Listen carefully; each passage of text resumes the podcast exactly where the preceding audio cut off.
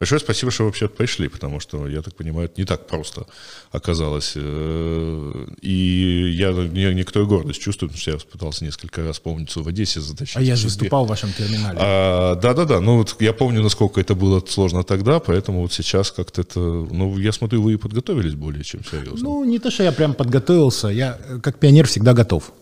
Я, кстати, на это и рассчитывал в основном, так сказать, приглашая так сказать, людей, которые я знаю, что они могут говорить в любом, так сказать, не то чтобы состоянии, но любом. Я вот тут люблю приводить цитату Черчилля как раз на эту тему, если можно. Да, конечно. Это мой любимый политик э, всех времен. И он говорил так, что если вам надо произнести десятиминутную речь, то надо готовиться целые сутки. Если речь на два часа, то тоже готовиться два часа. А если, ну, можно говорить бесконечно, то могу начинать прямо сейчас.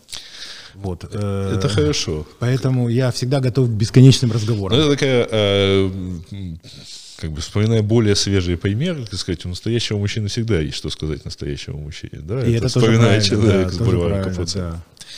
А, давайте попробуем начать. Я люблю, конечно, с неожиданных вопросов. Знаете, как Штирлиц знал, как начинать. Давайте, что удивите меня. А, нет, я на самом деле не буду все-таки удивлять. А, я, я понимаю, как может выглядеть детская мечта стать учителем собственно, кем вы, на, на что вы учились. Как выглядит детская мечта стать э, бизнес, э, финансовым контролером, да? Это я так начинал, да. Да.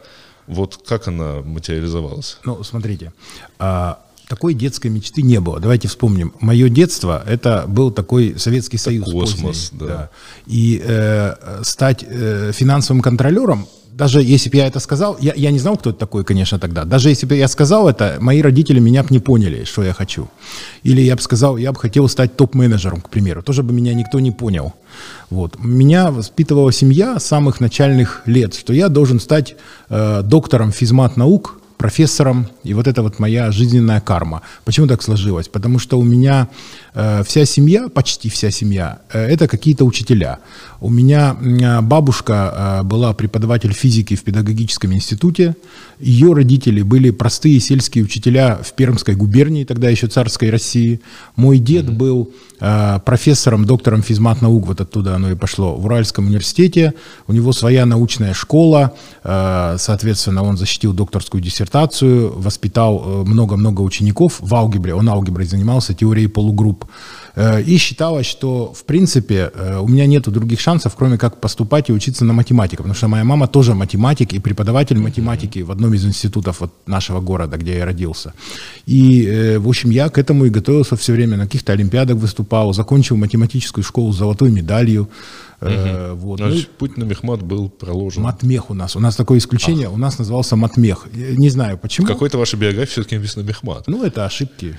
Понятно. Бывают, пишут. Угу. Вот, вот я так... Э, То есть это как бы совсем поступил. четко даже не физика. Хотя, по, по идее, Нет, в ну, советских подождите. университетах... Физика, физика немножко презрительно воспринималась на матмехе. Э, ага. Мягко скажем. Вот знаете, э, я очень люблю говорить, э, какой первый, ну не знаю, анекдот что ли, рассказывается всем на моем матмехе на первой же лекции. Вот какой-нибудь профессор по-разному. Что-то типа овец с одной стороны белых? Нет, нет, нет. Такой тоже есть анекдот. А, но нам рассказывали всегда, э, вот на нашем факультете конкретно, первокурсникам на первой лекции принцип чайника – Э, не знаете, да? Да, знаю. Вливает и свою задачу к Вот. И э, нам говорили сразу на первой лекции, что вы должны понимать, что вы математики, а физики это люди низкого уровня. Это вообще какие-то... Не, проверя... не обнуляющие переменные. Это люди э, экспериментаторы, они не понимают ничего. Хотя на самом деле физик-теоретик это тот же самый математик. Но нам так не говорили. И вот нам рассказывали принцип чайника, это разница в подходах к жизни между физиком и математиком. И звучало это очень просто. Представьте себе кухню, ну, советскую, разумеется, mm-hmm. в то время. Есть газовая плита, рядом лежат спички, стоит пустой чайник, ну и кран с водой. И есть физик и математик. Каждому дается задание вскипятить чайник. Э, они как решают задачу? Физик берет чайник, открывает кран, наливает чайник, включает газ, ставит чайник, ну, чайник кипит. Математик делает совершенно так же. А потом говорят, теперь мы усложним задачу. Чайник уже налит водой и стоит на газу. Вот давайте вскипятите. Физик ну, как бы, он же экспериментатор, он привык жизни слушаться, он берет, поджигает э, горелку, ну, чайник кипит. Что делает математик? Он берет чайник, выливает, ставит рядом и говорит, мы сводим задачу уже решенной. И вот это вот есть принцип чайника, и чем математик с его тонкой логикой отличается от физики. Тогда это воспринималось очень серьезно, но мы гордились. Сейчас, конечно, это юмор. Но что-то в нем есть. Но должен отметить, что все вот, вот эти популярные в 60-х и 70-х сборники назывались все-таки физики, физики шутят, шутят. Да. а Просто не физиков математики. было гораздо больше, и физики были гораздо более популярны по одной причине. Они создали ядерную бомбу Советскому Союзу. И это было очень круто. На эту тему было несколько фильмов, Ну статьи писали. Они как бы тогда считались... Капицу знали все, Колмогорова не очень. Не все, очень да. все знали, да. И там Сахарова знали очень многие, физика вот очень Ну да, известного. И многих других. Математиков знали гораздо меньше, хотя физик-теоретик это тот же математик. Я чувствую, сейчас мы дойдем до факта, что президентом э, Советской Академии Наук был э, все-таки математик. Да, был математик, да, да, да, да. Но был и физик, там же был э, Александров президент, а до этого был Келдыш, по-моему. А Келдыш, Да, он натуральный Келдыш. физик. Ну да, ну он даже, э, причем он ракетный физик, как Да, да, тогда да, говорили, да, да?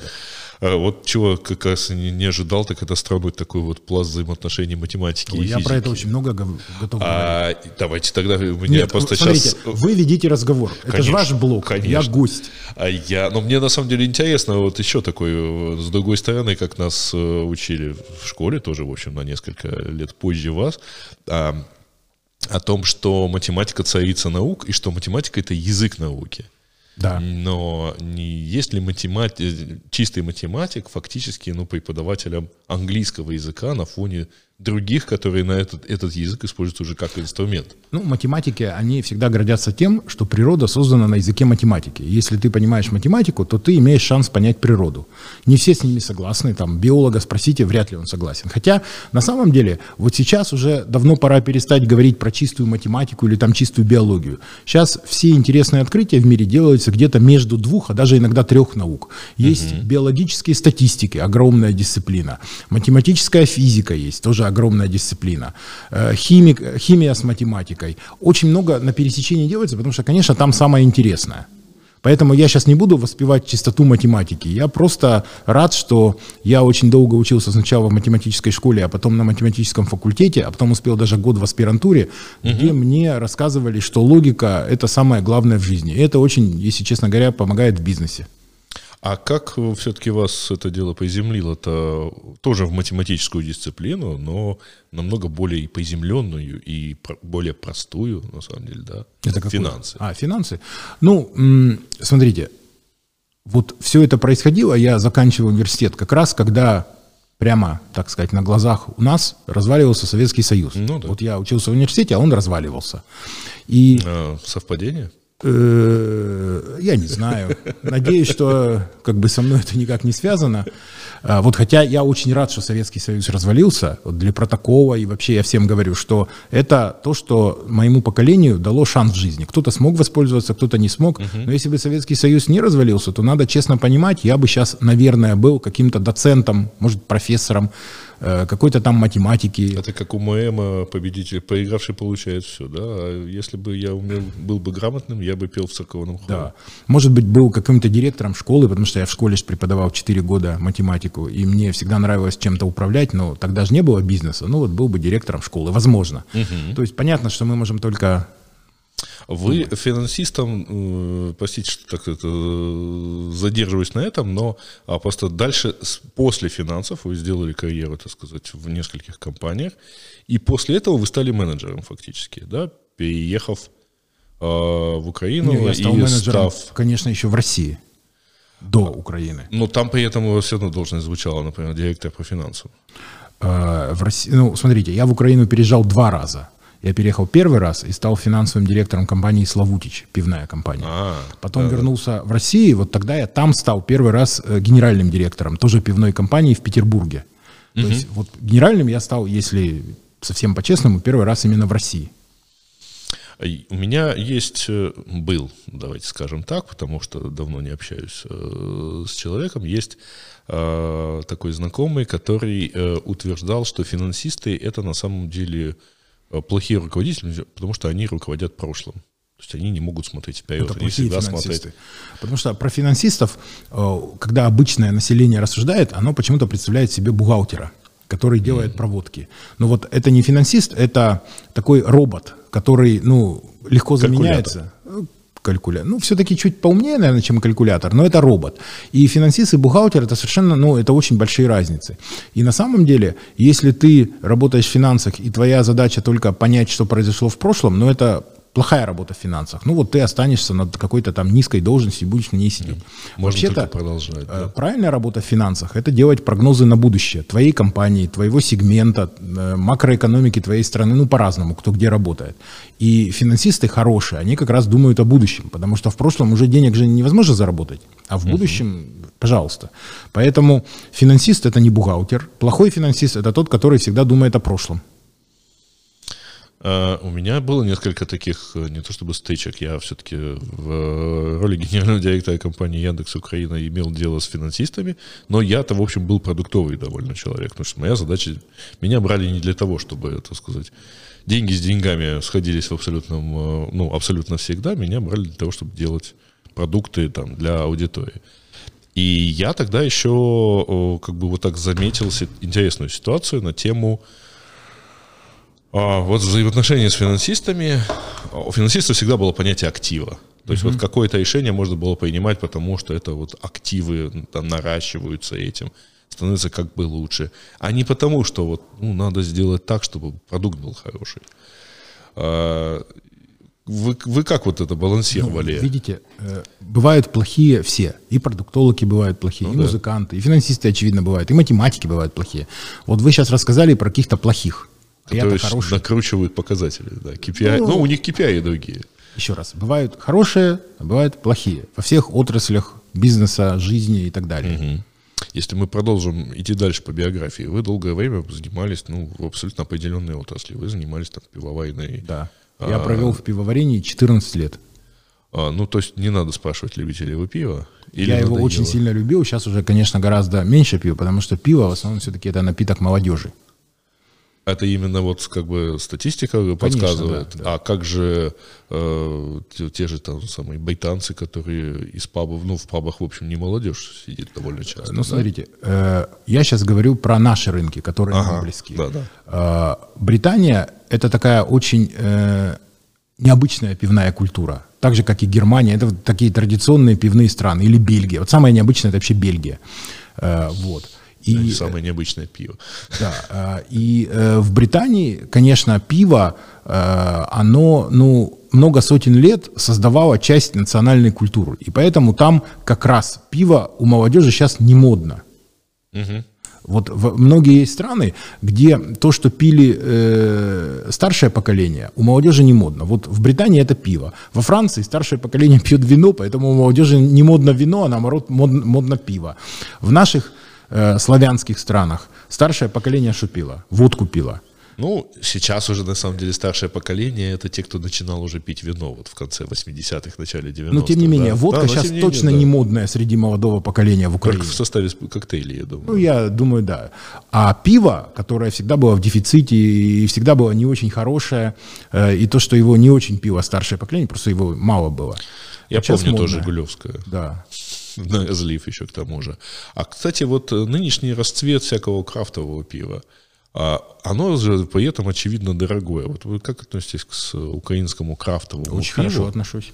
Есть, оно же опять, дороже, чем британское. Опять в итоге. Э, смотрите, есть хорошее крафтовое пиво, есть плохое. Мы же уже установили вот эту аксиому. Мне просто смешно, что львовское пиво может стоить дороже лондонского. Во-первых, в ничего в этом смешного нет. Во-вторых, все-таки по цене пива в Украине даже крафтовое, оно дешевле британского крафтового пива. Оно дороже э, такого мейнстрима, лагера какого-то, угу. но дешевле британского крафтового. Я это точно знаю, потому что соприкасался, и даже инвестиции у меня есть в Британии в крафтовое пиво.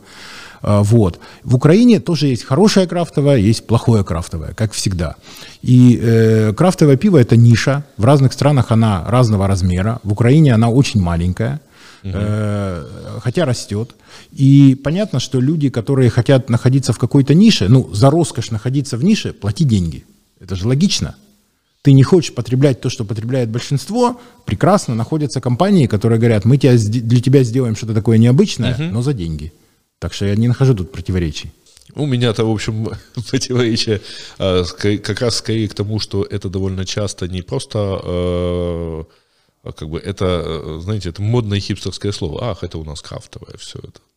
Ну, у меня еще будет сказать, вопрос про крафтовость. Но как вас э, в итоге в сотовую связь-то донесло вот э, из пива? Да я сам до сих пор не очень это понимаю. То есть это был какой-то executive search, вот пришли и да, пришли, да? ну, рекрутеры, у них задача такая, headhunter, это еще модно называть. Ну да, а, это них, разные, кстати, люди. Да, headhunter да. это люди, которые более дорогих э, сотрудников уводят в другие Именно компании. уводят. Да. А, и у них такая работа найти людей в каком-то сегменте, которые э, переходят в другой сегмент. Потому что, ну, понятно, что люди, работающие в телекоме, топ-менеджеры какие-то там, владельцы компаний, совет директоров, они же не знают, кто в пиве талантливый, кто там не очень талантливый. Для этого есть рекрутеры. Угу. Вот, и когда был поиск на позицию президента Киевстара, это был конец 2013 года, угу. то рекрутеры среди многих других кандидатов вот предложили и меня. Так получилось, что я А вы уже рассматривали вариант А я как раз уходил со своей э, пивной компании из Карсберга. Ну, потому что я же сказал, 14 лет. И знаете, когда 14 лет, уже все поняли, э, ну, я уже устал от этого, и они от меня устали. Ну вот, ну, это все-таки были разные компании. Ну, ну это как-то практически уже... всегда была одна и та же был один и тот же владелец. Там он был сначала 50% владелец, потом стал 100%. А, понятно. И вот вы, при этом вы пришли э, на позицию, ну, фактически там, э, руководителя Киевстара, который только что покинул основатель компании. Правда. И как это было? Ну, ну то есть вот у вас был какой-то барьер, э, вас, очевидно, сравнивали с конечно, предшественником. Да, конечно. А компания, в общем, не то чтобы все сразу поменялись, то есть все помнили, они здесь там, типа, всегда здесь были, а вы только пришли. Да, я пришел в компанию, в которой основной вот менеджмент работал, угу. ну, не знаю, 15 лет, скажем. Это был 2014 год, то есть, в принципе, да. все работали с момента основания. Ну, не все, но очень много, года очень много людей работали очень-очень долго в этой компании. Как, э, чем вы их брали? Ну, э, переубеждали, там, то есть, завоевывали авторитет? Э, во-первых, надо сказать, что две вещи очень важные в этот период случилось. Первое, то, что последние четыре года Киевстар очень сильно терял позиции на рынке. Угу. Вот прямо очень сильно уступая двум конкурентам. И это, очевидно, накладывало отпечаток на ситуацию внутри компании, это, очевидно, делало нервными инвесторов, э, совет директоров – и поэтому люди внутри Киевстара понимали, что, наверное, что-то как-то не так компания движется. Они что же эти цифры знали? Угу. Вот. А второе, но ну, мы все помним, что в 2014 году в Украине были такие Много других геополитические было, да. потрясения, которые тоже накладывали свой отпечаток на бизнес в Украине. И вот я пришел на фоне всего этого, и понятно, что многие люди в то время э, в Киевстаре не восприняли, потому что, ну, э, вот э, многие отрасли бизнеса считают, что только если ты в них вырос, ты можешь преуспеть. Это, кстати, фармацевтика точно так же. Вот они считают, что если ты фармацевт уже 10 лет, тогда у тебя есть какие-то шансы.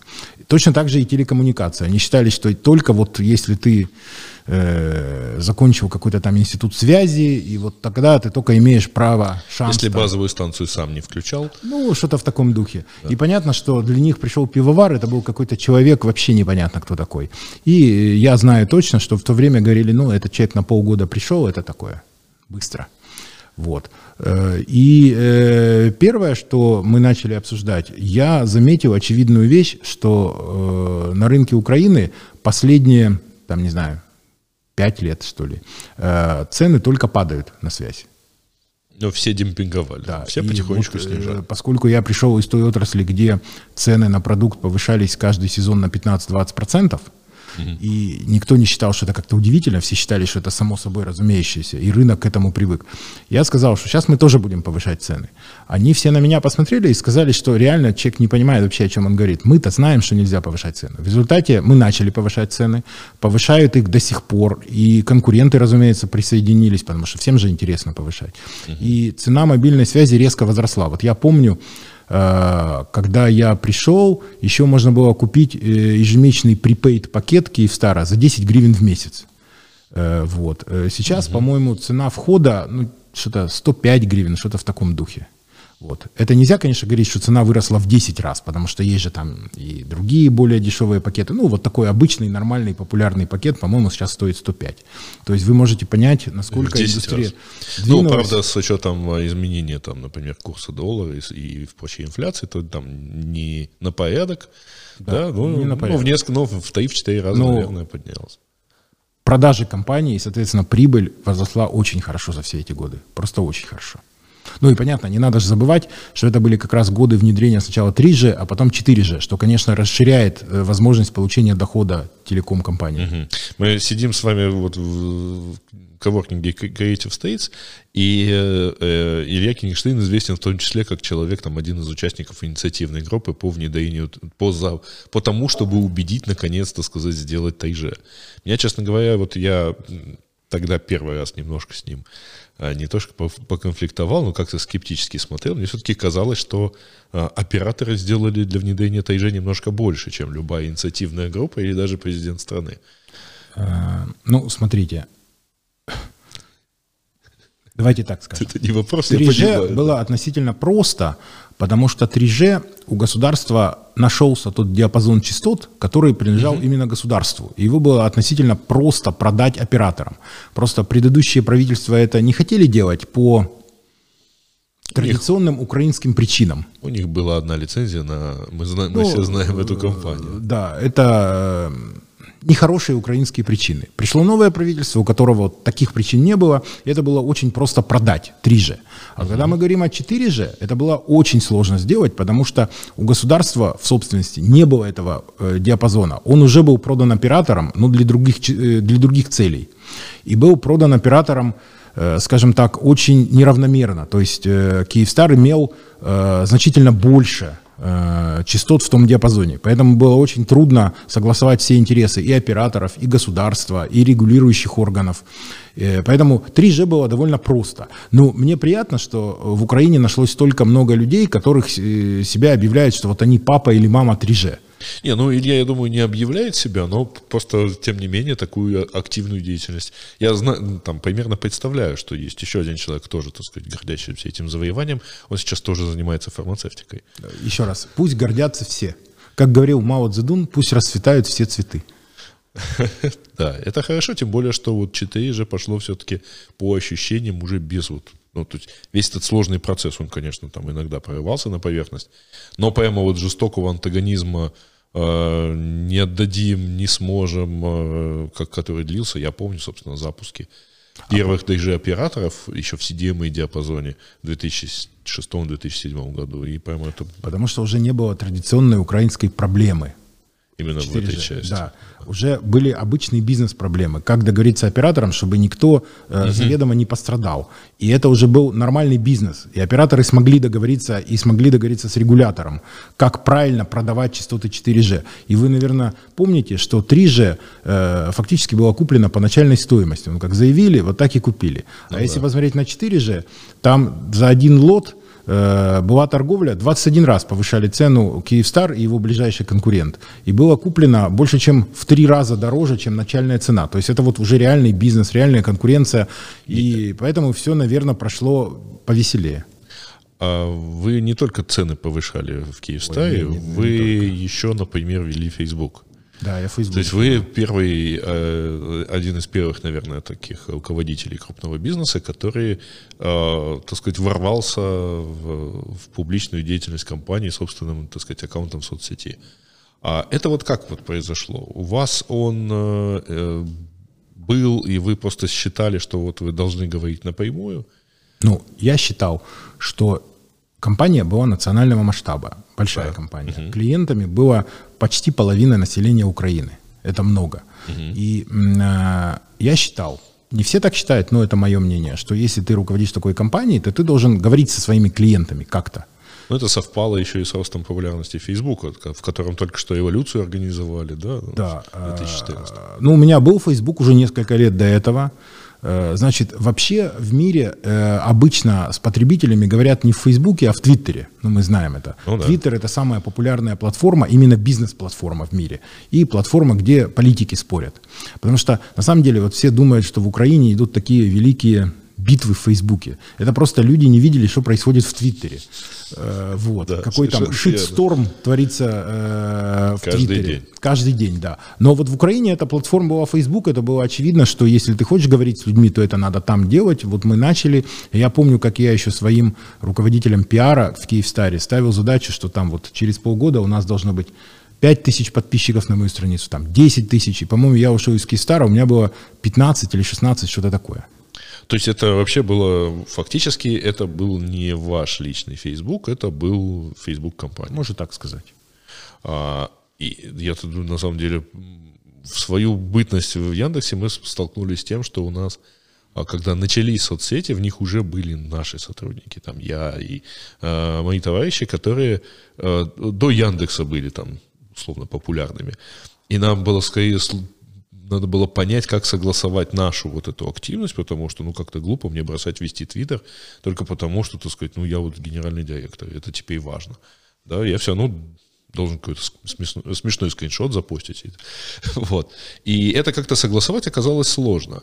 А у вас получается, что нет, оно вот просто сразу вот, вот так вот шло. А что-то личное вы туда же Ну, публиковали, в Фейсбуке же можно э, группы делать, ограничивать аудиторию. У меня Ага. очень много личного в Фейсбуке, но это группа, там семья есть, близкие друзья. Ну, то есть то, что обычные читатели Фейсбука не видят. да? Ага, вы вот так вот решили Конечно. сделать. То есть у вас было фактически два Фейсбука. Три. Ну, семья, Ага. близкие друзья и, и, вся и, аудитория. вся- и весь остальной, так сказать, вся остальная Украина. Да, тогда примерно понятно, почему это не вызывало таких, так сказать, э, ваши высказывания в, э, в Фейсбуке фактически были, так сказать, так или иначе проправлены или, по крайней мере, согласованы с пиар-стратегией. Всегда компании. обсуждали с пиаром, конечно. Ага, интересно, ну у меня немножко Хотя выбили. были и факапы, честно надо признать. А только вы писали туда или кто-то еще имел доступ? А, ну, Из сотрудников по писал, конечно, только я. Писал, ну, тексты составлял, но доступ имел мой персональный ассистент. Она иногда постила от меня, но я там летю- лечу в самолете, а надо что-то запостить. Ну, да. А, Я не буду спрашивать, так сказать, как так случилось, что вы, как выражаются в официальной биографии, закончили работу в Киевстаре, но вот после этого вы э, какое-то время явно, так сказать, отдыхали, да? Ну, э, отдыхал, путешествовал. Я очень люблю путешествовать. Вот сейчас страдаю, сейчас трудно путешествовать. А я вообще обожаю летать во всякие страны, их изучать, смотреть, книжки читать. Вот я этим занимался. А, Вы еще и инвестор. И такое есть. Каков профиль вашего инвестирования? Ой, это знаете- стартапы, это какие-то понятные бизнесы. Есть и такое, и такое, и, Вот бан- что и вами- банды есть даже, не обязательно equity, банды тоже есть. А, ну это как раз вот э, то, что сказать, э, следствие финансовой деятельности, да? Можно так так сказать, вот так. где- Но если говорить об инвестициях, вот вами что движет? Это вот просто интересный проект вам интересный? Ну, Потому что я первый- помню, вы делали, заявляли по несколько финансовых, э, по, по несколько инвестиций там, Ну, смотрите, украинские стартапы. Про инвестиции например. вообще не надо много рассказывать. Деньги любят тишину. И это да, и во-вторых, э, не все компании любят, чтобы про них рассказывать. Потому что если ты инвестор, тебе ж присылают конфиденциальную отчетность. И она совершенно не предназначена для того, чтобы ее там на каком-то фейсбуке обсуждать. Поэтому я рассказываю очень скромно про свои инвестиции. И э, главная причина инвестиций – это, конечно, заработать деньги, но тут не надо стесняться. А вторая причина – я инвестировал в ряд компаний, с которыми мне, э, ну, с основателями этих компаний, просто интересно и приятно общаться. То есть вот я вижу, это не только в Украине, у меня как раз в Украине не так много инвестиций. А, вижу этих людей, они все увлечены, они все слегка, кто-то не слегка сумасшедший, как и должно быть э, в растущих компаниях. Вот. И с ними просто интересно общаться, обсуждать бизнес, ну и понимать, что, наверное, в части из них, не во всех, я заработаю когда-нибудь хорошие деньги. Вы портфельный инвестор или smart-инвестор? То есть вы участвуете только деньгами или еще советуете? Э, В каких-то компаниях только деньгами, а в каких-то я очень активно вовлечен в деятельность. Прямо очень. Мгм.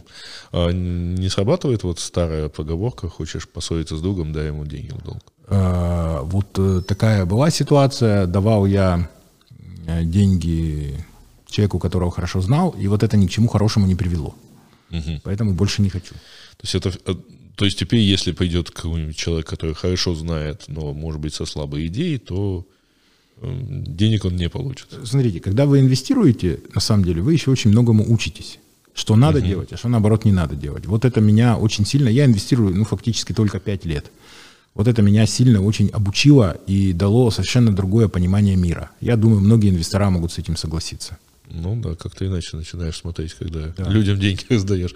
А вы в итоге оказались э, в довольно необычной для э, украинского руководителя, для украинского общества э, позиции. То есть у вас постоянная работа, это член совета директоров. Ну, да, можно так сказать. Вот, вот, ну, это, по крайней мере, так, штатная это работа. Правда, да. да. Причем в фармацевтике. В фармацевтике, да. Как?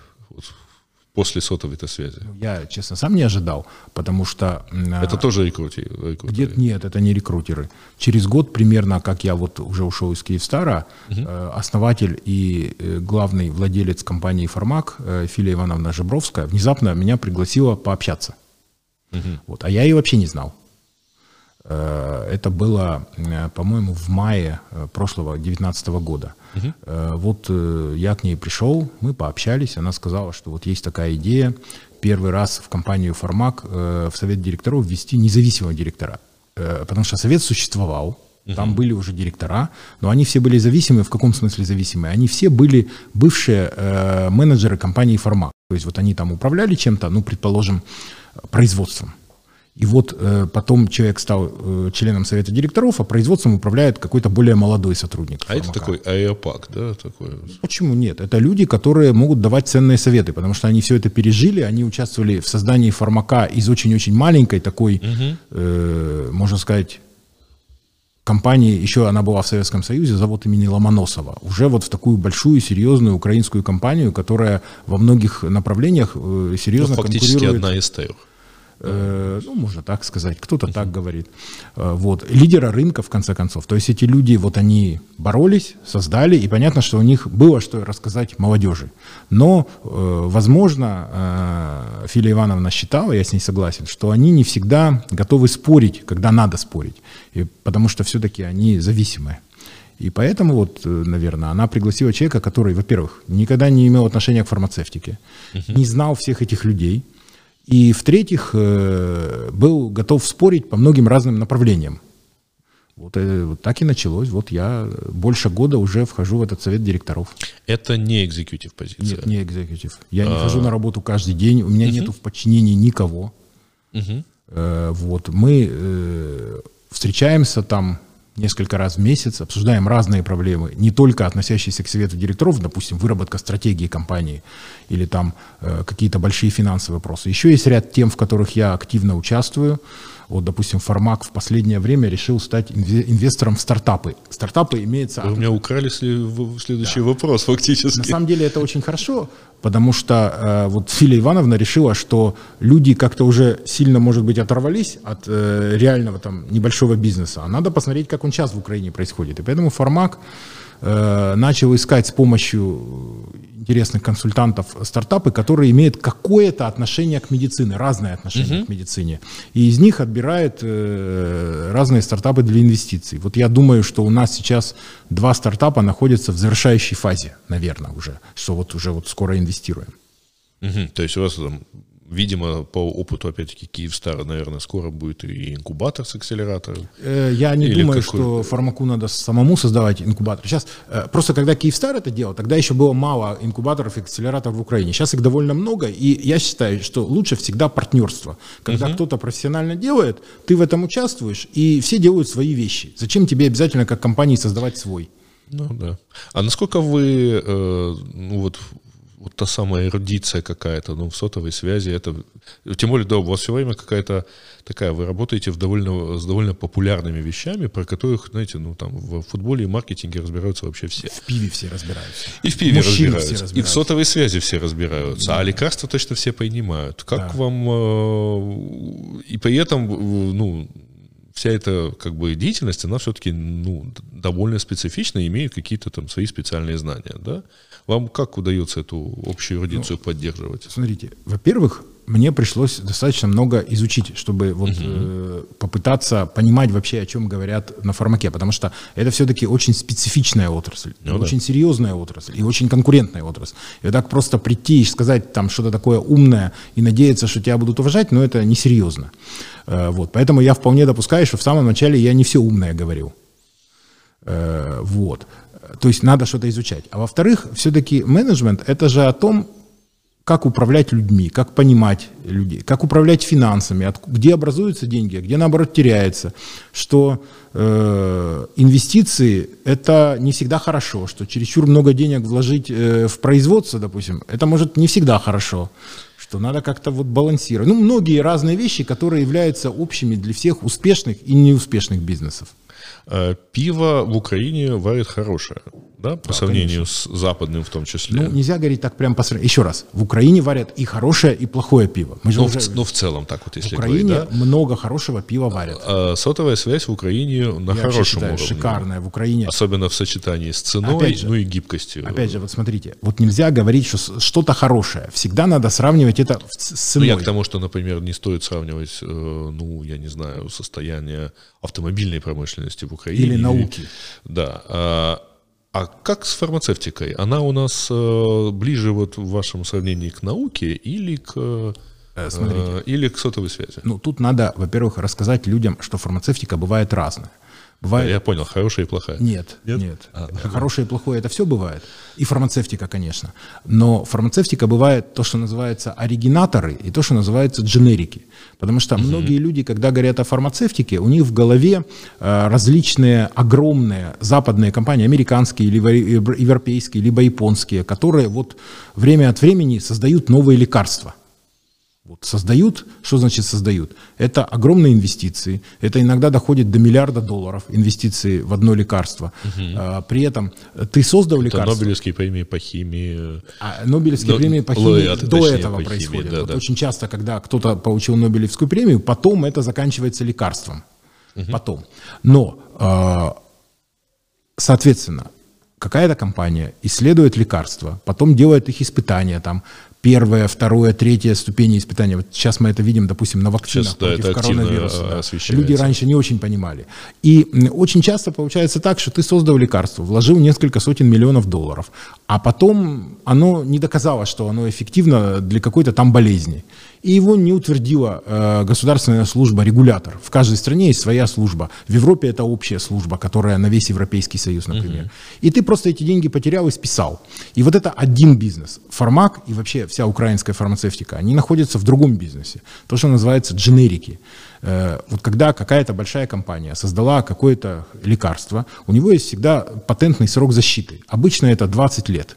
Вот, угу. э, учитывая, что компания вложила в него много сотен миллионов долларов, иногда миллиард, э, государство ну, дает защиту, чтобы да. они зарабатывали. Поэтому э, оригинальное лекарство во многих странах стоит ну, реально очень много денег. Э, мы вот знаем, что лекарства в Европе, особенно в Америке, стоят ну, очень-очень дорого. Э, компании окупают, есть лоббизм, много разных причин. Ну, короче, и в какой-то момент эти 20 лет заканчиваются. И вот э, за несколько лет до этого вступают э, в битву компании, создающие дженерики. Они пытаются создать лекарство, которое действует точно так же, как оригинальное лекарство, угу. будет называться по-другому, они его регистрируют в своей стране или в нескольких странах и начинают продавать. И вот тут очень важно оказаться первым или хотя бы вторым в своей стране, кто э, зарегистрирует это дженерическое лекарство. И понятно, что это не требует даже близко тех э, сумм, которые затратили на создание но оригинального. Формула, по идее, уже известна, да? Ну, формула уже известна, но надо ее правильно синтезировать Угу. Надо доказать, что синтезируемая тобой формула, она действует точно так же, как оригинальная форма. Понятно, что компании-оригинаторы, они же хотят продавать свои лекарства и после того, как истек срок его годности. Они, в общем, угу. совершенно не твои союзники, они не хотят тебя поддерживать в твоей деятельности, потому что ты, по сути, разрушаешь их доходную базу. И поэтому э, это все очень тоже непросто. И понятно, что дженерических компаний довольно много в мире, и в Украине их довольно много. И вот я как сказал, надо постараться быть первым или вторым в своей стране, чтобы э, войти на рынок в начале и занять э, ну, как можно большую долю рынка. Вот, вот это вот бизнес фармака и других украинских конкурентов фармака. А, это вот те самые, так сказать, с разными товарными названиями. Там то талинол в, в США и там у нас это, соответственно, парацетамол, да, если не ошибаюсь, а, в Украине. А, а почему все-таки при этом в разных странах по-разному действуют лекарства? Вот у меня есть... По-разному действуют. А у меня есть, например, пример вот э, немецкого ибупрофена, который называется Делармин, который почему-то действует намного качественнее, ну, как более утоляющее, чем, ну, условно говоря, украинский аналгин. Украинский ибупрофен, то есть, извиняюсь. Смотрите, украинский ибупрофен, он тоже бывает разных компаний. Давайте, он не бывает один украинский ибупрофен. Угу. Много разных производителей и под разными названиями даже выпускают. Вот. Потом, смотрите, может что-то на вас действует как-то вот там по-другому. Ведь мы же говорим о статистике. Когда утверждают генерическое лекарство, а ибупрофен это уже там, я даже не знаю, сколько лет этому лекарству, но много десятков Очень лет. много, да. Вот. Угу. И оно в Украине, если произведено нормальной компанией, которая имеет GMP-сертификат, оно такое же точно, как в Германии. Ну вот абсолютно такое же точно. Не надо бояться его принимать. И может, вы привыкли к этому вот немецкому лекарству, потому что, понимаете же, лекарство тоже имеет определенную долю эмоций. Когда ты его принимаешь, и ты вот держишь в голове, вот оно немецкое, может, тебе от этого лучше, э, знаете... Я так раньше думал про американский. Вот у меня такой же Сергей, как... иногда плацебо лечит людей. Знаете, да, что такое плацебо? Ну, да, да. Вот, ты э, имеешь проблему, допустим, болит голова ты принимаешь плацебо, но поскольку ты себя уговорил, что это... Ты же не знаешь, что это плацебо. Ну, да. И ты рассказываешь себе, что это немецкая таблетка крутая, а оно плацебо. Может голова пройти. Потому что очень часто же голова болит э, просто по психосоматическим каким-то признакам, а не по угу. Э, проблемам в организме. Ну, то есть, если сделать главный вывод, дженерики это не подделки. Это дженерики фактически это полный аналог, абсолютно гораздо более бюджетный, ну, то есть гораздо более дешевый, по всей Несколько видимости. раз дешевле, как правило. Угу. Э, в 3-4 раза дешевле, чем оригинальные таблетки. И это вот в Украине, если вы покупаете лекарства от уважаемой компании, типа Фармак, ну еще есть несколько конкурентов абсолютно уважаемых, угу. то вы можете вообще ничего не опасаться. Оно сделано на... Э, линиях, которые прошли сертификацию GMP, Good Manufacturing Practice, э, которые производят лекарства и для продажи в другие страны. Вот, допустим, Фармак время от времени продает лекарства, свои дженерики, в такие уважаемые страны, как э, Британия, Швеция, Голландия, Израиль. И те же самые, которые он продает и в Украину. Поэтому, еще раз, вот э, если у вас есть такое сомнение, угу. то забудьте про него.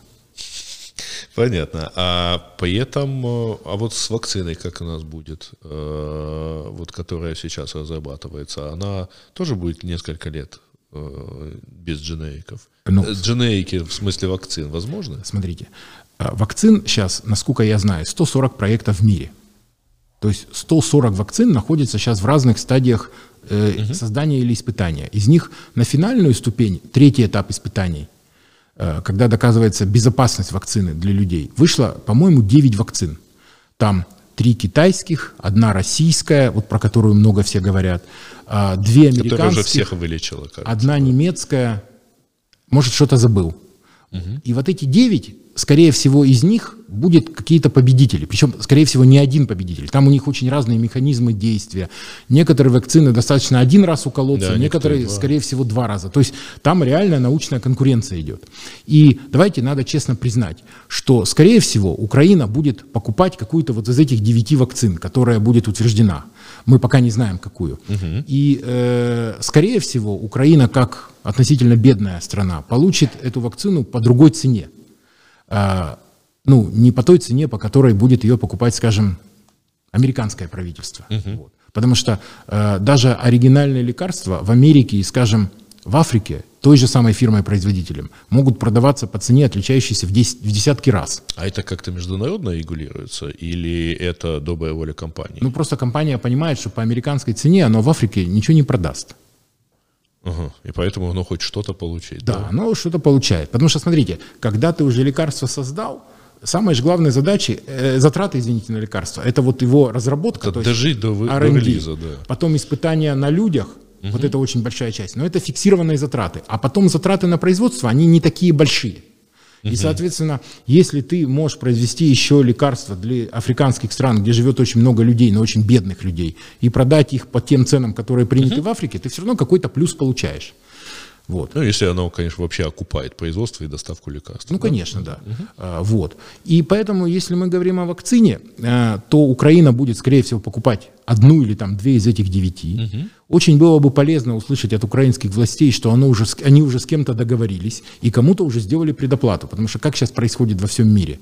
А, Америка, Германия, Великобритания, Япония, богатые страны, они предоплачивают вот этим создателям вакцины э, порции вакцины там по 10 миллионов, Америка, по-моему, 100 миллионов или 200 миллионов, чтобы у них были деньги быстро построить производство, расширить и быстро произвести много. Да, да. И при этом э, правительство богатых стран понимает, что вот оно оплатило одно из девяти вот какой-то там одну вакцину, а она может оказаться неуспешной. Тогда эти деньги придется списать.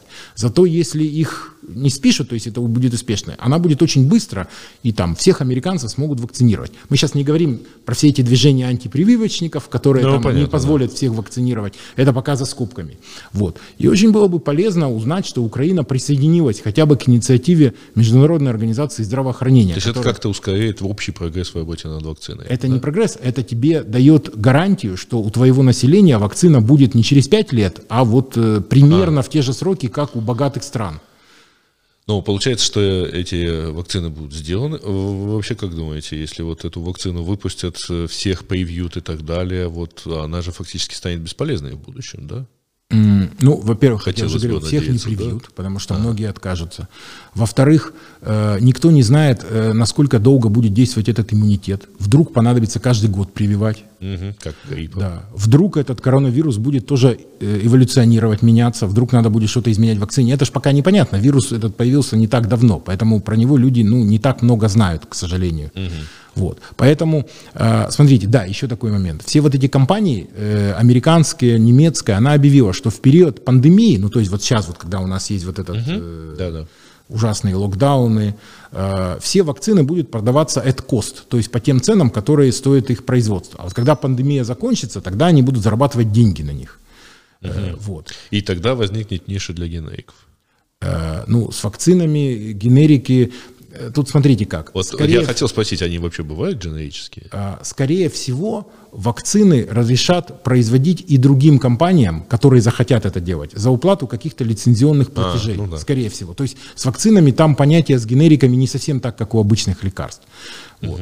Э, Ну и Ну и потом... Опять же, многие люди говорят, что, может, вакцина вообще не будет э, эффективна. Тут же, вот смотрите, какой очень важный момент. Вот уже все поняли про коронавирус, что он особенно бьет по людям, которые 65 плюс. Ну вот, Ну не да. самые молодые. люди. Риска. Да, он по ним бьет. А вот э, я читал, что есть исследования, которые говорят, что когда тебе уже за 60 лет, то на тебя вообще никакая вакцина не действует. Если у тебя иммунитет не выработался к этой конкретной болезни, то в таком возрасте его уже, наверное, не создать. Есть такие статьи.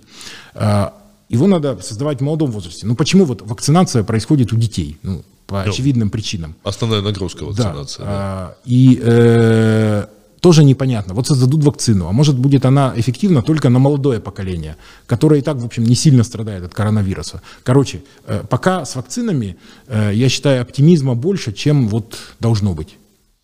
Мгм. Ну, хочется верить, знаете, в, в- в такую таблетку не только хотя бы от всех болезней, но, может быть, может быть и для счастья. Давайте да. будем верить. Это создает оптимизм. А мы же должны Это противоположность. в таком трудном мире увеличивать процент оптимизма. А, да, а вообще получается, что вот фармакология, фармацевтика – это достаточно такая стратегическая отрасль. Это да? очень стратегическая отрасль. То есть она зависит, от нее зависит здоровье всего населения, национальная безопасность э, и так далее. А как у нас государство, так сказать, относится к тем нескольким игрокам, Вот которые смотрите, занимаются в Украине очень популярно ругать свое государство. Вот в данном случае я не буду ругать украинское государство, потому что я хочу привести пример про американское государство, которое считается, ну, вроде как лучше, чем украинское. А, Американское государство относилось к производствам лекарствам так же, как к производствам кроссовок. Ну вот, как, откуда в Америке возникают кроссовки? Какая-нибудь большая фирма Nike, допустим, э, размещает их производство где-то там в Китае или во Вьетнаме, потом они приплывают в Америку, все покупают, все счастливы, ну потому что цены какие-то разумные, скажем так. с лекарствами внезапно выяснилось, что все происходит примерно так же, что э, примерно 70% производства активных веществ, которые в лекарствах, ну, вы понимаете, что да, есть да, активное да. вещество, это вот химия, ну, которая создает. И все прочее, а потом да? из нее пакуют там таблетки или инъекции, или еще чего-то, какие-то угу. пакетики с порошком, вот. но кто-то должен создать активное вещество. Так вот оказалось, что 70% этих активных веществ приезжают э, в Америку и в Европу из Китая и из Индии. Тут Индию еще надо не забывать, потому что Индия в данном случае может быть не меньше, а больше Китая в производстве активных веществ. Так получилось. И вдруг э, вот такая ситуация случилась. Вы помните, может быть, Трамп там рассказал всем, что гидроксихлорохин вылечит всех от коронавируса. Да, да, да. Вот сейчас идут большие дебаты. Э, это в Америке эпидемия коронавируса давно, давно стала уже политической эпидемией. Она Разумеется. уже не совсем, ну потому что выборы, потому что страна так поляризована. Но мы сейчас говорим не об этом. И когда вдруг Трамп так сказал, наверное, не очень хорошо подумав, но сказал, индийское правительство сказало, о, так это ж круто. Мы сейчас будем э, делать так, чтобы у каждого индуса был вот этот гидроксихлорохин. Поэтому мы остановим его экспорт. И вдруг все выяснили, что то, из чего он делается, и вообще он сам, оно в основном производится в Индии. Для всего мира в основном. Ну, да. И все очень удивились. Э, понятно, что там уже американцы как-то сконтактировали с индийским правительством, нажали на него, что-то там сделали, и оно потом отозвало этот мораторий, и сейчас как-то оно работает. Но это привлекло внимание ну, многих людей к тому, что лечат-то людей, скажем, в Америке, лечат за большие деньги, а производят важные для этого компоненты совсем не в Америке. И поэтому сейчас в Америке, в Европе очень много разговоров идет о том, чтобы все важное производить в Европе. Тут, я бы сказал, есть много это, сомнений. Это больше похоже на натуральное хозяйство. Есть много сомнений, месте, потому да? что э, ведь главная цель это же, чтобы оно в нужный момент было. Ну, то есть, когда пандемия ударит, а у тебя были запасы. Но для этого же не обязательно производить. Можно закупить заранее и куда-то там сложить, правильно? Угу. Вот. Да, да. А производить, ну, как правило, все эти заводы, они очень э, компьютеризированы. Это очень большие инвестиции. Э, и если рынок так расставил по своим местам, что эти заводы сейчас находятся в Индии и в Китае, ну, может, рынок правильно это расставил? Может, не надо их все ну, переносить? должно быть какое-то разделение труда там, да, на международном уровне. Я просто боюсь сейчас, что лоббистские интересы различных американских или европейских производителей лекарств придут к тому, что государство даст много денег, чтобы ибупрофены, э, их э, вот, э, действующие вещества, активные вещества, производить mm-hmm. в Европе. Ну, что это даст, очень сложно сказать. Ну, это, скорее всего, будет удорожать производство этих как, лекарств. Как минимум это будет удорожать, и вряд ли они смогут конкурировать, э, потому что это будут меньшие по масштабам завода, э, заводы, чем уже есть в Индии и в Китае. Угу. Э, ну, то есть, мне кажется, это все немножко это более высокие ставки Но сказать, на все. это ни в коем случае не исключает, что каждое правительство должно заранее думать, что если вот э, начну, начнется эпидемия, а при эпидемии же очень часто надо не только те лекарства, которые лечат эпидемии. Надо очень много... Ну, витамины там нужны, да, по идее? Там, препаратов для да. анестезиологии, ну, когда а, ну, да, случается да. что-то ага. Э, в больнице, чтобы... Э, много очень других препаратов, которые помогают лечить людей э, не обязательно от коронавируса, а вот делать им анализы, много всякого. Угу. И, маски. Маски, да. Я думаю, что просто надо это как-то запасти, а еще надо создать э, хорошую конкуренцию в стране, чтобы твои производители, украинские в данном случае, э, не были, как это сказать, э, ограничены возможностью, чтобы они наравне с другими компаниями иностранными участвовали в твоих государственных тендерах на эти лекарства. Вот, то есть их надо допускать, надо понимать, что дженерические лекарства абсолютно ничем не хуже, чем оригинальные лекарства. Вот. Ну а вообще-то рынок, конечно, должен все расставить по своим местам. Я за рынок вы э, вот чувствуется, что это возвращаясь опять-таки вот к вопросам общей эрудиции, а в сотовой связи, так сказать, вы достаточно обстоятельно объясняли там хотя и довольно популярно, а, вещи. А сейчас э, говорите о лекарствах. Так-то тоже, в общем, чувствую, что разбираясь в вопросе. Вы... Еще нет, вот честно говоря.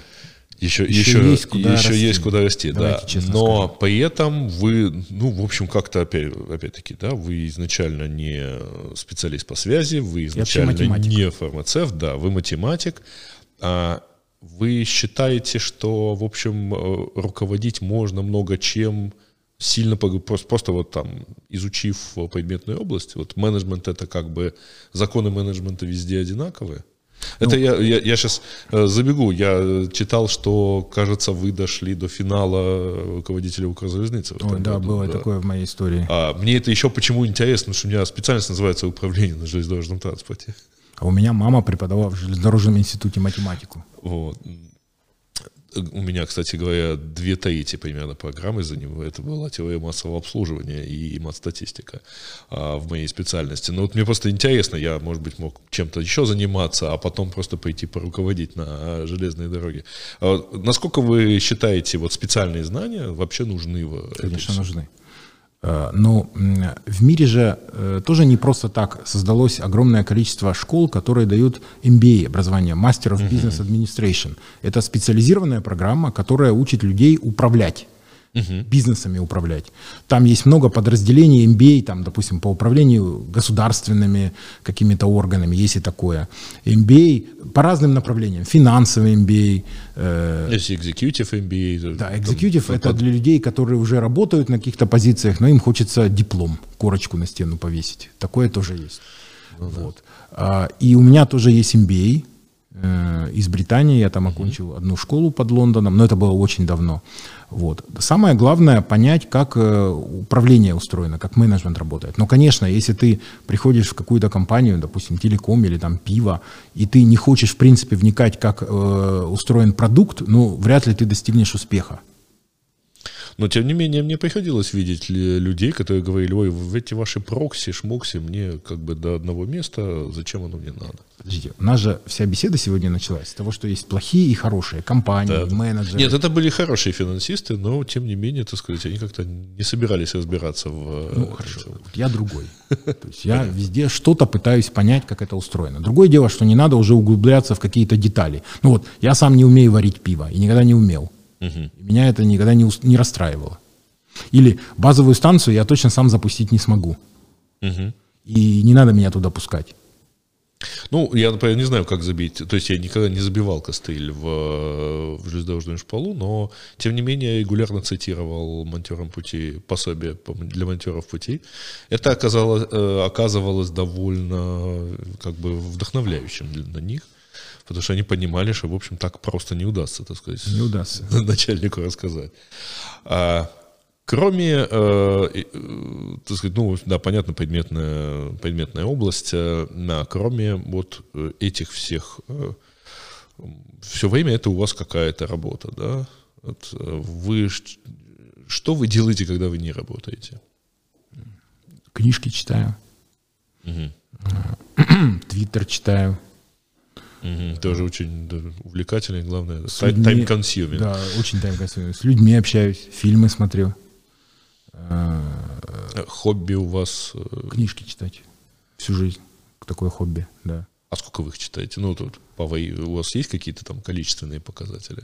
Ну, у меня нету целей. Интересно, я читаю. У меня есть много разных интересных тем, которые мне хорошо заходят. Я просто сейчас вспомнил, я помню, а, э, Игорь Ман, такой известный маркетолог, он такой. устроил себе такой челлендж, он каждый день читал по книге.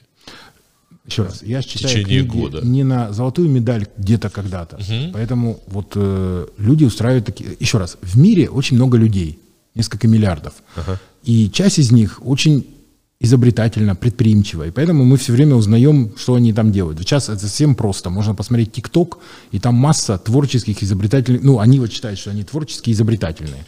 Вот. Раньше такого не было. С другой стороны, они до этого никак себя не считали и ничего не говорили. Им не делали, не, не, не говорили ничего наружу. Им да? повезло, была создана платформа, которая позволила и им быть творческими изобретательными. Угу. Это ж хорошо. Есть такая платформа? Ну да, хотя один мой товарищ обычно это называет порталом в нижние интернеты. Вот смотрите, не надо презрительно к ним относиться. Uh, уже много есть всяких исследований, которые доказаны, и видеоигры полезны для развития детей и подростков. Угу. Поэтому вот еще раз, мир развивается, он всегда развивается вперед. Надо этому радоваться. Вот людей есть ТикТок, порадуйтесь за них. Э, через год им создадут какую-то другую платформу, про которую мы не знаем они будут от нее радоваться. Если вы сказали про будущее, то вот э, традиционный вопрос э, рекрута. Каким вы себя видите лет через пять? Э, понимаете, я же на такие вопросы в жизни уже много раз отвечал. Меня таким простым вопросом уже не взять. Э, вот. Я надеюсь, что я и через пять лет буду приносить пользу компании «Фармак». Мне интересно там работать. Угу. До сих пор вроде как я пользу приношу. Компания очень правильная. Вот знаете, в Украине не про все компании, можно сказать, правильная. Угу. Вот мы, знаете, так иногда с ними обсуждаем, что ну, не надо 90% прибыли инвестировать в основные средства, ну, то есть в бизнес, что надо как-то и дивиденды платить владельцам. Э, вот, больше, как делают многие украинские компании. Но компания уже инвестировала за все это время 250 примерно миллионов долларов э, вот, э, в свои производственные линии, в свои цеха. Это, я считаю, очень круто. Мне это нравится. Соответственно, буду работать в фармаке.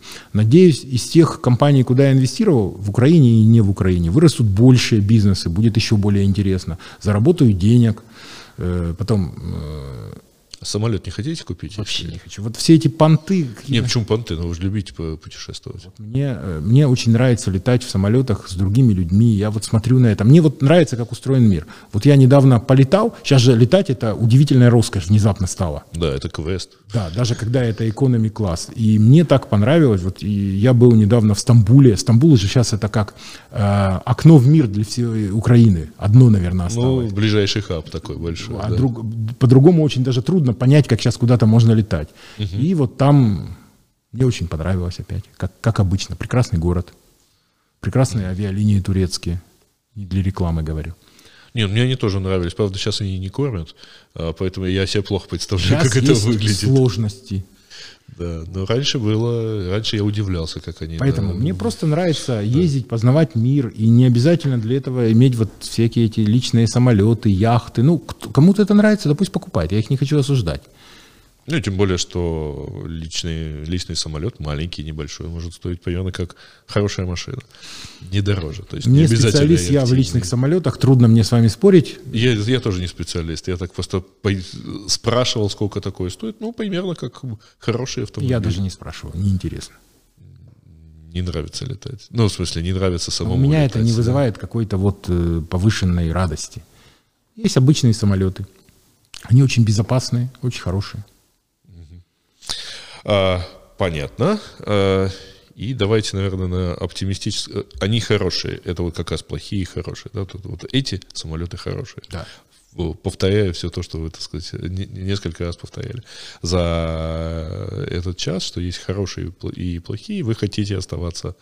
А, Я люблю быть близко к хорошим и людям, и компаниям, угу. ну или самолетам. Понятно. И странам. И странам. Э, и поэтому вы гражданин Украины. Да.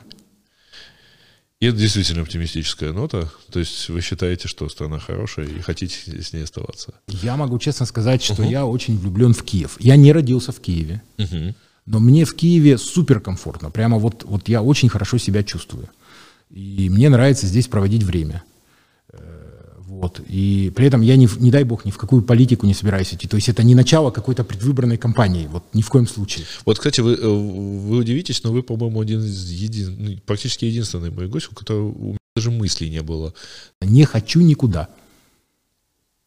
Вот э, была история с Укрзалезницей. Угу. Это же где-то между политикой и бизнесом, наверное. Ну, это да? самая крупная просто госкомпания. Не стране. самая крупная, как выяснилось. Э, ну, по персоналу, по основным средствам, кажется. По продажам не самая крупная, а третья, по-моему. Э, но, тем не менее, крупне, одна из крупнейших компаний, угу. и вот очень интересно. И конкурс был, давайте так скажем, по э, стандартам Украины достаточно честным и прозрачным, угу. что приятно. Вот, э, поэтому я новому руководству залезницы желаю успехов. Пусть у них все получится, тем более там э, моего пожелания точно недостаточно будет. Там нужно что-то... Много по, удачи. Да, и удачи много, и помощи, и денег, но я надеюсь, что у них все получится. Вот чего я точно не предвидел, это то, что мы закончим э, Нет, эту запись, закончим, запись по, по желанию.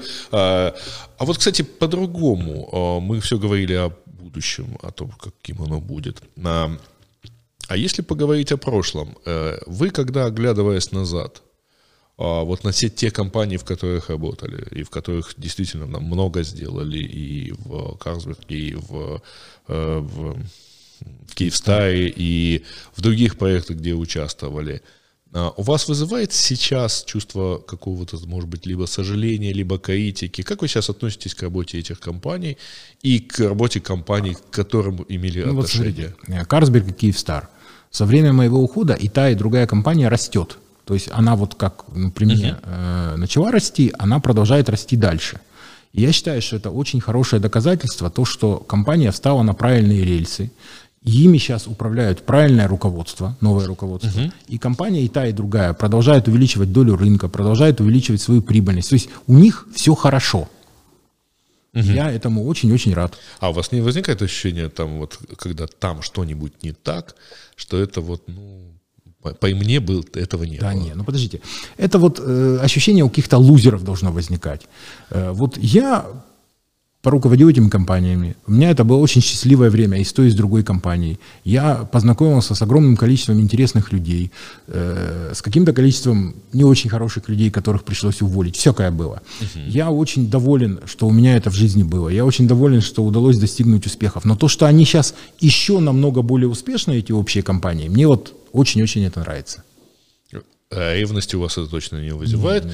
А вы считаете, что это в том числе и потому, что вы так хорошо поработали. Я уверен, что это в том числе и поэтому, но это в том числе и потому, что э, новый менеджмент вполне компетентный, разумный и правильный.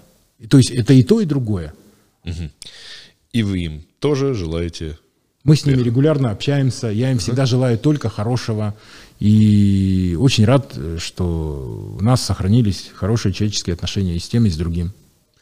И вот это, наверное, на самом деле хорошая оптимистичная ну, нота, на которой же, стоит закончить. Жизнь, да? вот я знаете, на чем закончу? Вот был Знаете. такой писатель э, Сент-Экзюпери, он а. же и летчик, ну, писатель и летчик. И вот он говорил для него, что главное в жизни – это роскошь человеческого общения. Вот я с ним абсолютно полностью согласен. Человеческое общение – это самое главное. С кем ты общаешься, как ты общаешься, создает ли тебе это комфорт, uh-huh. вот это роскошь. И я в жизни общался с очень многими интересными людьми, продолжаю сейчас общаться с, с многими интересными людьми. И то, что я вот перестал у каких-то людей быть прямым руководителем, а мы все равно с ними прекрасно общаемся, угу. уважительно и хорошо. Я считаю, это очень здорово и для них, и для меня. Мне это очень-очень нравится. И это показывает качество общения, в том числе и в прошлом, и сейчас. Ну, это вы так уже делаете. Мне приятно то, что вы так говорите, но это показывает э, то, что надо стараться, если повезет, окружать себя в жизни хорошими людьми, хорошими. Понятно. Спасибо вам за подаянную роскошь человеческого общения. Вот мы, я действительно обещаю, что практически вырезать, кажется, совсем нечего. Мы даже не кашлянули ни раз, поэтому... Мы про политику не говорили, понимаете? Если бы я сказал тут что-то про политику, может быть, мы вырезали. Но я про украинскую политику ничего не люблю говорить. А про американскую или европейскую вы меня не спросили. Ну, вы все равно успели, кстати, да. упомянуть политиков. Ну вот, спасибо на этом. И как вы всем желаете, так сказать, удачи, давайте и я Знаете, вам я чем удачи. хочу закончить? Ну, чтобы у нас было какое-то э, юмористическое окончание. Вот да, я да, когда да, пришел давайте. в компанию Kyivstar... Все-таки одесский подкаст. А, они, да, точно, мы же забыли про Одессу. Вы же одессит, а одесситы, как многие люди ошибочно считают, должны каждым предложением шутить. Это глупость, но многие так считают. Нет, мы предпочитаем шутками разговаривать. Да, или так.